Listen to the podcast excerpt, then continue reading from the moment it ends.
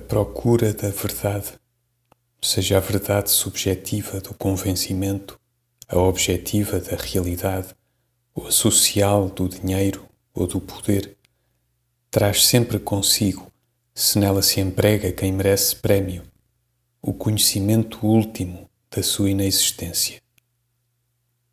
A sorte grande da vida sai somente aos que compraram por acaso. A arte tem valia porque nos tira de aqui.